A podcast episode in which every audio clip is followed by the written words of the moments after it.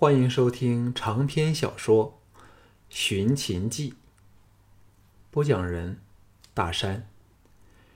第二十五卷，第十二章：生死一发。城门被撞破时，项少龙的人仍有一半未能进入地道。无奈下，项少龙下令这些人全躲进新建成的衣冠冢内，作为掩护，并把特厚的大铁大铁门关起，希望能多争取一点撤走的时间。最好是小盘以为他们早走了，放弃搜索，就更是理想。不过，人人都知道这只是妄想。整个城堡的人忽然消失，当然是有通往城堡外的密道了。魏辽如果不能把地道找出来，如何向新登基的秦王交代？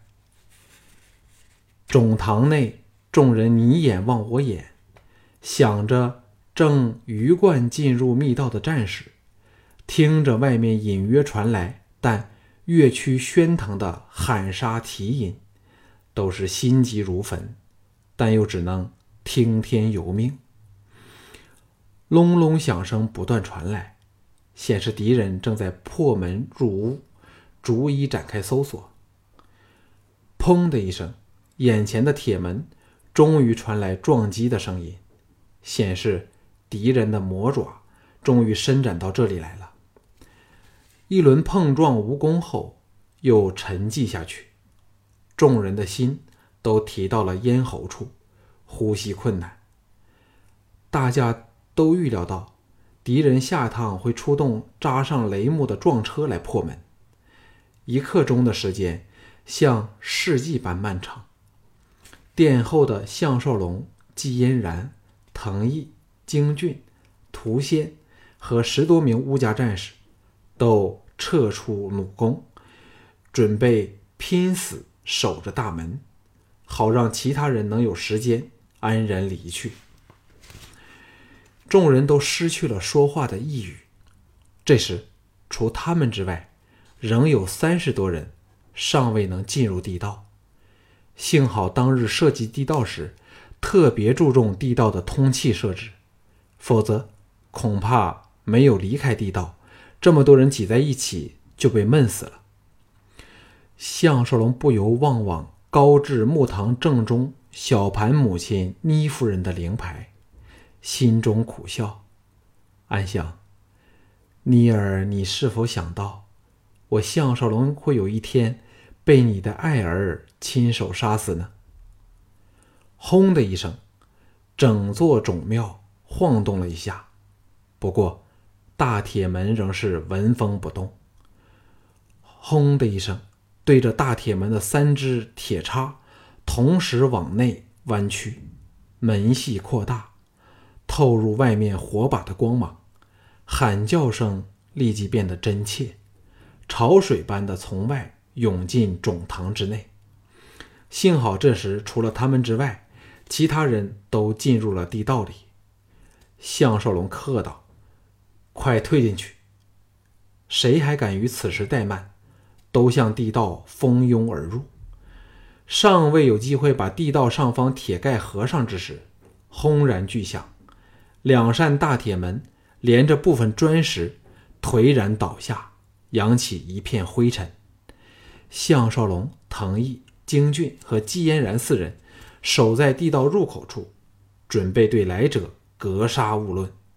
他们是不得不这么做。此时，整条地道都塞满了人。如果让敌人衔尾追来，他们休想有人能走脱。越能延迟敌人知道地道出口方向的时间，他们活命的机会越大。项少龙等移后少许，避到火光不及的暗处。只听有人喜叫道：“入口在这里，他们连铁盖子的也没有时间合上。”项少龙等心中叫苦时，地道入口处的冢堂“倏”的鸦雀无声，接着是跪倒礼拜的声音。项少龙四个人你眼望我眼，都想到是小盘来了。一个沉厚有力的声音说：“大王明鉴，刚才微臣贴地听声，发觉叛贼尚未离开地道，所以只要我们灌入浓烟，管保可歼除部分叛贼。然后微臣在遣人寻最接近这冢墓的城墙方向搜过，找到出口，应可把叛贼一网成擒。”项少龙等听得牙痒痒的，又是心中惶恐万分，偏是一筹莫展。此人该是那个魏辽了。嬴政出奇的默不作声。噗的一声，是有人跪地的声音。李斯的声音在地道口外响起，颤声说：“大王开恩。”魏辽祈道。廷尉大人，然后是一片奇异的沉默。魏辽的声音又是又说：“大王，请立即颁令，否则时机一去不返。”接着再干咳一声，问道：“大王为何只看着这里供奉的灵牌啊？”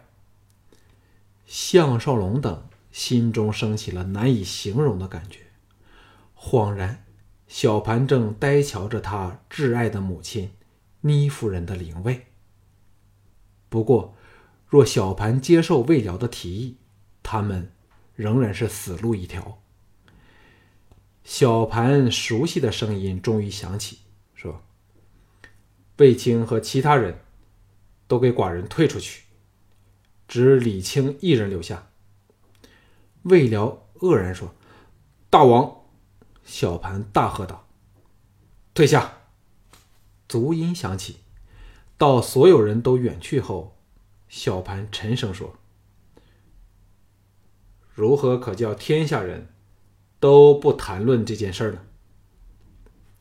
只听李斯答道：“只要大王征服六国，统一天下，那时大王之令变形大地，严令。”谁敢提到项少龙三个字，谁就被杀头，必然人人进口，此事自然也不了了之了。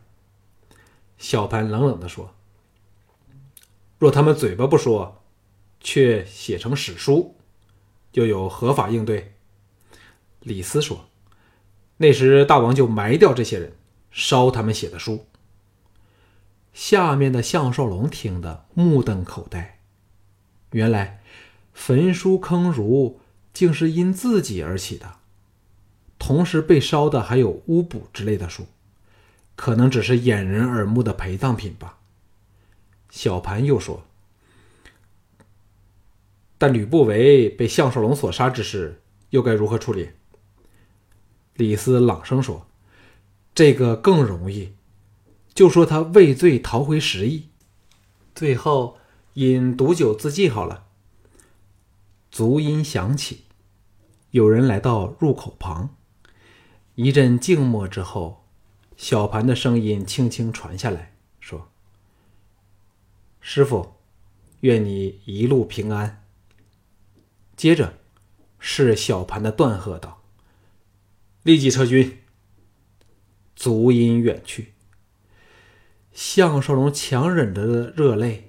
终于夺眶而出，他心中深切感觉到那种创造历史的动人滋味。当小盘步出乃母衣冠冢的一刻，他再非那来自邯郸的赵小盘，因为他已经完全割断了和过去的关系，真正成为了嬴政。以后，他的心神会用在。统一天下的大业上，他跨过倒下的铁门那一刻，六国已经注定了逐一被歼灭的命运。他们面对的是一个没有人能击倒的超级霸主，创建了中国，被誉为千古一帝的秦始皇嬴政。项少龙等收拾情怀，追着大队。从地道口一出，赫然发觉巫果竟和众铁卫砸在队里。原来，他们因为昌文军控制了水路，被迫改从陆路赶来，故而比嬴政要迟上几个时辰，却刚好在地道出口附近与他们会合。巫果同时带来了嫪毐被车裂于市的消息，朱姬替他生的两个儿子，则被活生生烧死。这都是王翦告诉他们的。至于朱姬，则传被押返咸阳。当然，众人都知道朱姬已经完了，被押返咸阳软禁的，只是嬴政安排的替身。等嬴政大军撤走之后，众人再返回牧场，乘马从容离开。项少龙还带走了赵倩诸女，包括倪夫人的灵牌。三个月之后，他们终于安全抵达塞外，完成了渴求已久的梦想。